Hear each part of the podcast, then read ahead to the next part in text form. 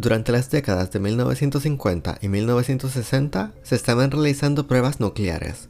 Como resultado, la atmósfera se llenó de carbono 14 radiactivo y se combinó con otras moléculas. Y bueno, digamos que el carbono 14 no se queda ahí.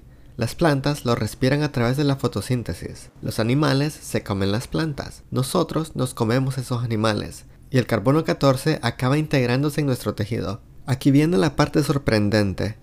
Esta ingesta de carbono 14 se ha utilizado para determinar si podemos desarrollar más neuronas en la edad adulta, un proceso conocido como neurogénesis.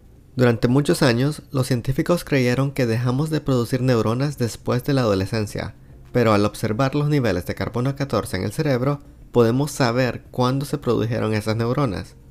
Verás, los científicos pueden saber cuándo nació una célula, comparándola con los niveles de carbono 14 en la atmósfera durante diferentes periodos.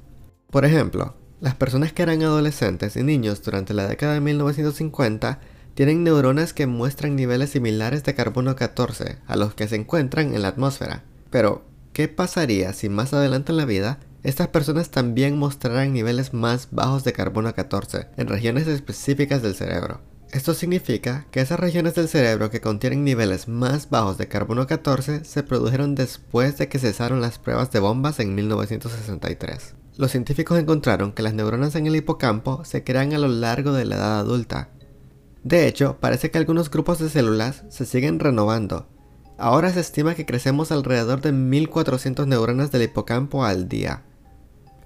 Este fue un hallazgo fantástico y fue la evidencia más sólida disponible en ese momento. Ahora sabemos que estas nuevas neuronas nos ayudan a codificar recuerdos y regular nuestras emociones. Estamos empezando a descubrir cómo hacer que las neuronas sigan creciendo para mantener el cerebro en forma. ¿Quién sabe? Tal vez algún día la neurogénesis también nos ayude a tratar trastornos neurodegenerativos como el Alzheimer y el Parkinson.